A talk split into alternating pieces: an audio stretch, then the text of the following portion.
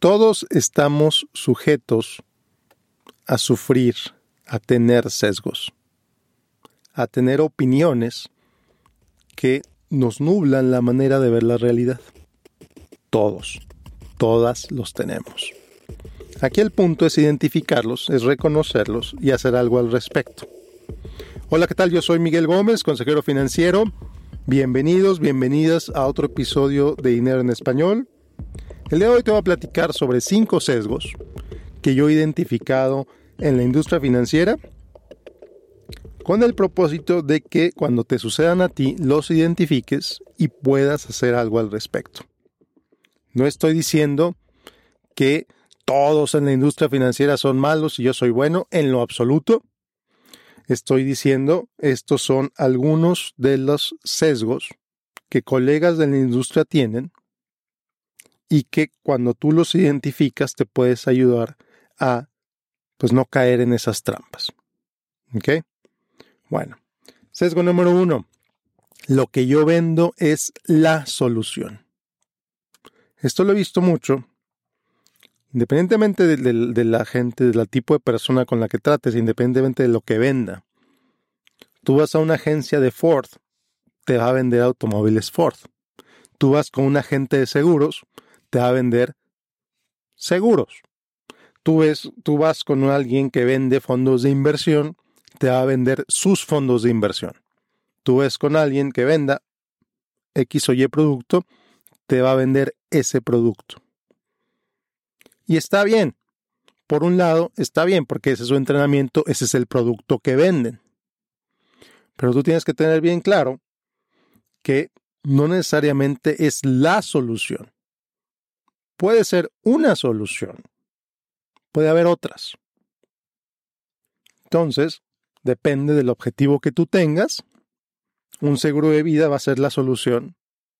O un seguro de vida podría ser una pérdida de dinero o invertir en oro.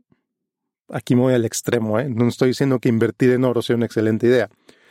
Tú vas con alguien que vende oro, te va a decir que necesitas comprar oro. ¿Por qué? Porque esa persona gana dinero cuando tú le compras oro. Así de sencillo.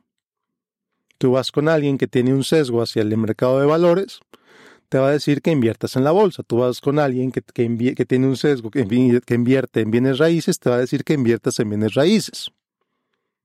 Entonces, ¿qué tienes que hacer? Tienes que estudiar la evidencia. Tienes que estudiar los pros y los contras.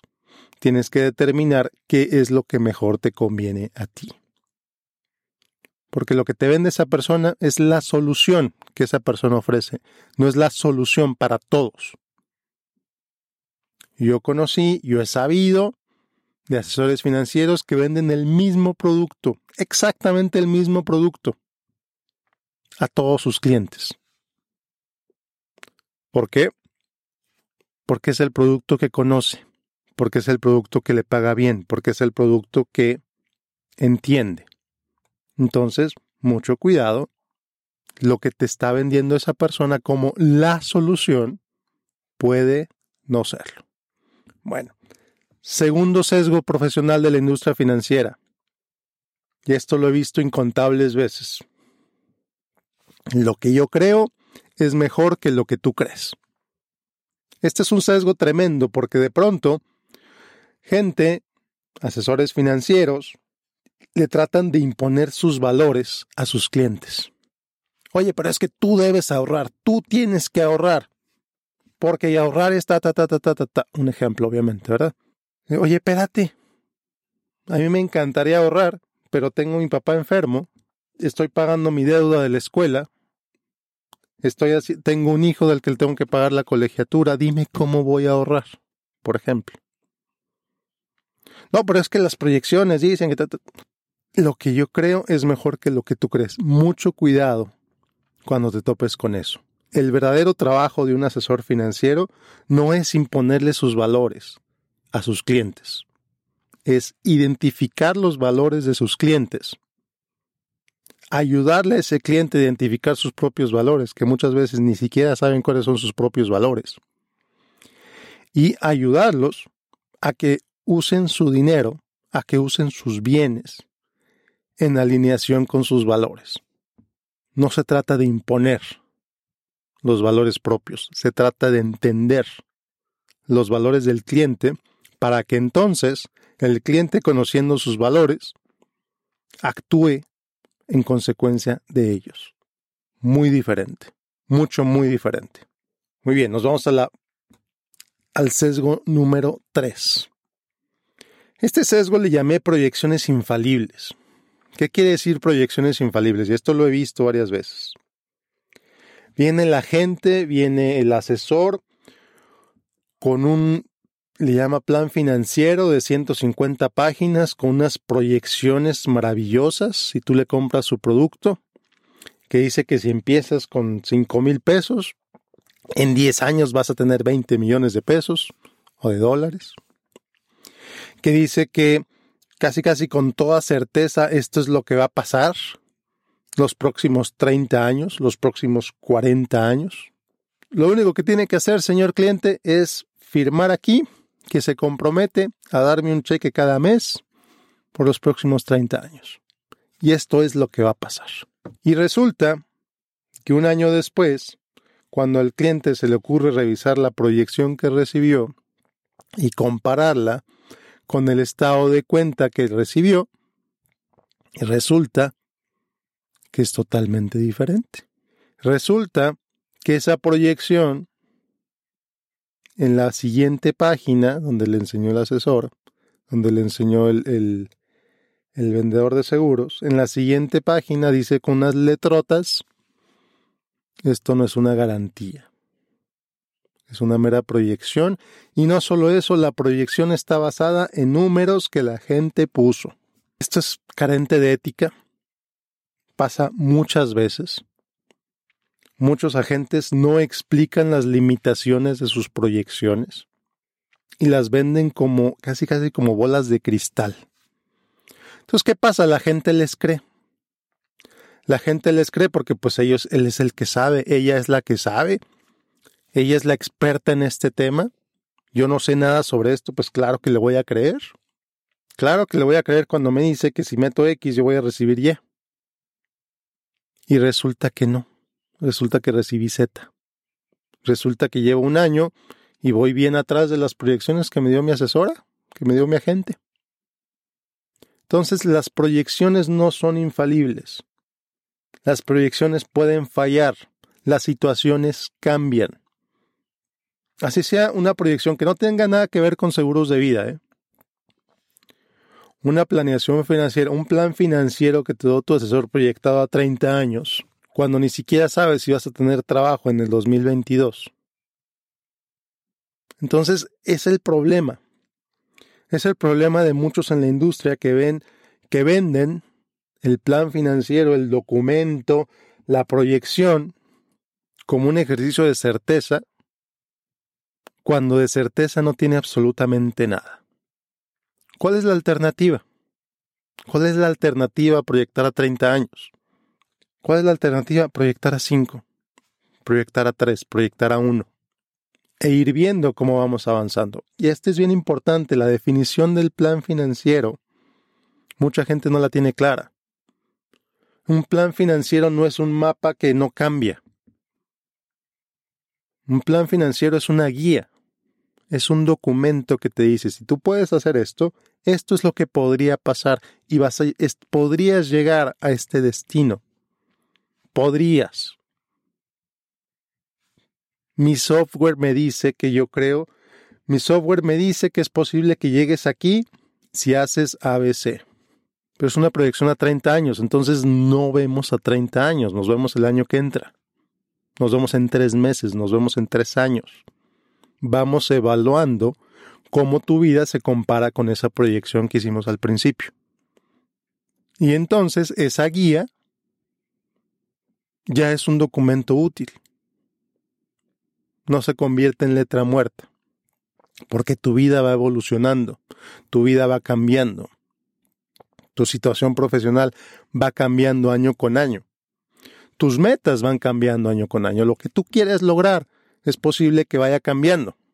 Y está bien. Entonces las proyecciones no son infalibles, las proyecciones no están escritas en piedra. o al menos no deberían estar escritas en piedra. Las proyecciones deberían servir como una guía para saber si vas en el camino correcto o si debes replantear lo que estás haciendo. Muy bien. Sesgo de la industria financiera número 4. El futuro es lo único que cuenta. Ahorra, ahorra, ahorra, invierte, invierte, invierte, pon dinero aparte. Olvídate de hoy, pon dinero aparte. El retiro, el retiro, la jubilación, es lo único que importa.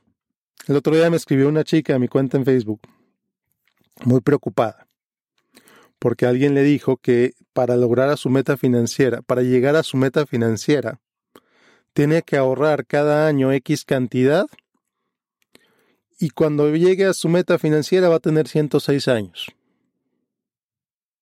Entonces se leía la angustia de esta chica en su mensaje. Me decía Miguel, yo no quiero ahorrar hasta los 106 años, ¿qué puedo hacer? Porque para muchos agentes, para muchos asesores, el futuro es lo único que cuenta. Si te mueres, vas a dejarle X dinero a tu familia. Fantástico. Me encanta.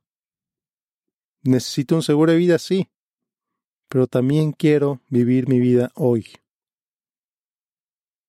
Entonces, el verdadero asesor financiero, el verdadero consejero financiero, el verdadero profesional de esta industria, creo yo, otra vez este es un sesgo mío y te lo digo con toda claridad, le ayuda a sus clientes a balancear el presente con el futuro.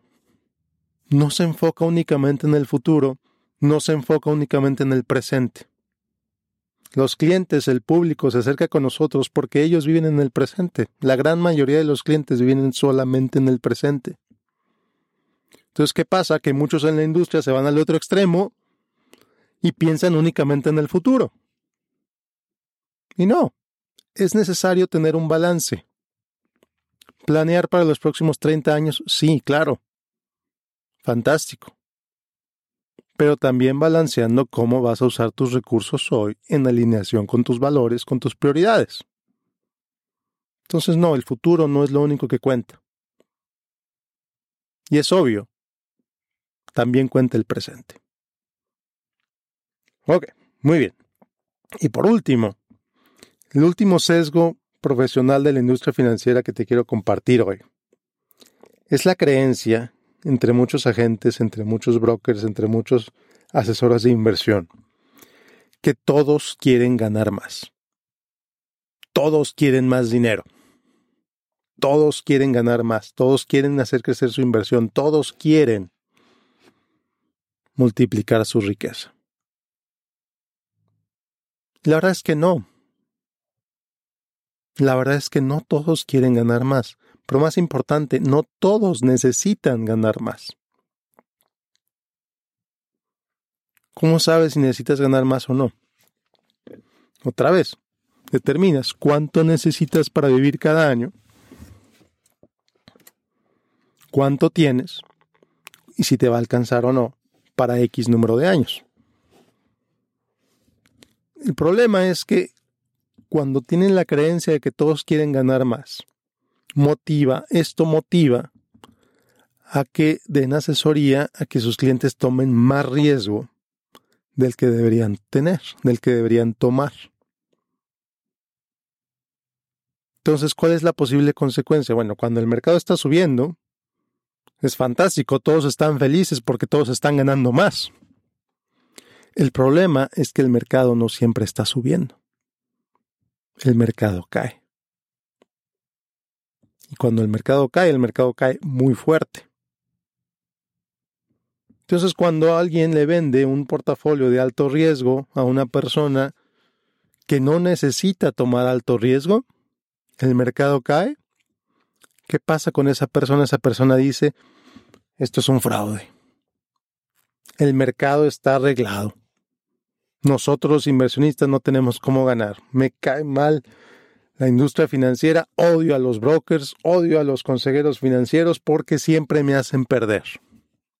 Conocí a una persona así, que perdió dinero en el 2000, que perdió dinero en el 2007, que perdió dinero en el 2011. ¿Y qué hizo? Se traumó tanto, fue un impacto tan fuerte en su vida que todo su dinero está en el banco ganando cero. ¿Por qué pasó esto? Porque los tres asesores financieros que tuvo hicieron que esa persona o invitaron a esta persona a tomar más riesgo del que podría haber tomado. No todos quieren ganar más, no todos necesitan ganar más. Bueno, pues estos son los cinco sesgos que yo he visto. Hay más. Hay más, obviamente, te voy a compartir más en el futuro. Estos son cinco sesgos de la industria financiera. Y como te dije al principio, te los comparto para que pongas atención cuando vayas con un asesor, cuando vayas con un agente, cuando vayas con un broker, que entiendas cuáles son sus sesgos, cuáles son sus posibles sesgos y cómo afectan la asesoría que esa persona te da. Pon atención a las palabras que usa, pon atención a las recomendaciones que te da. Y por favor, no los pongas en un pedestal. Son humanos, somos humanos. La asesoría que esa persona te dé, sí es valiosa, sí es importante, claro, por supuesto que es importante, pero puede ser una asesoría sesgada. Entonces, entiende cuáles son esos posibles sesgos, entiende cuáles son las posibles motivaciones que esa persona tiene. Esa persona te está recomendando que compres eso porque va a ganar dinero o porque en verdad es bueno para ti. No está mal ganar dinero, no. Si la industria financiera no gana dinero, la industria financiera no existiría. A lo que voy es que entiende cuáles son los conflictos que esa persona tiene, cómo esa persona gana dinero de las recomendaciones que te da. Si estás de acuerdo con la manera en que gana dinero, adelante, no hay ningún problema. Si no, busca otro. Busca otra. Y bueno, pues muchas gracias por escucharme. Nos vemos la próxima con otro episodio de Dinero en Español. Yo soy Miguel Gómez, consejero financiero. Como siempre, te invito a que me sigas en facebook.com diagonal Miguel Gómez Consejero. Como siempre, te invito a que te inscribas a mi boletín de correo en miguelgomez.link diagonal correo.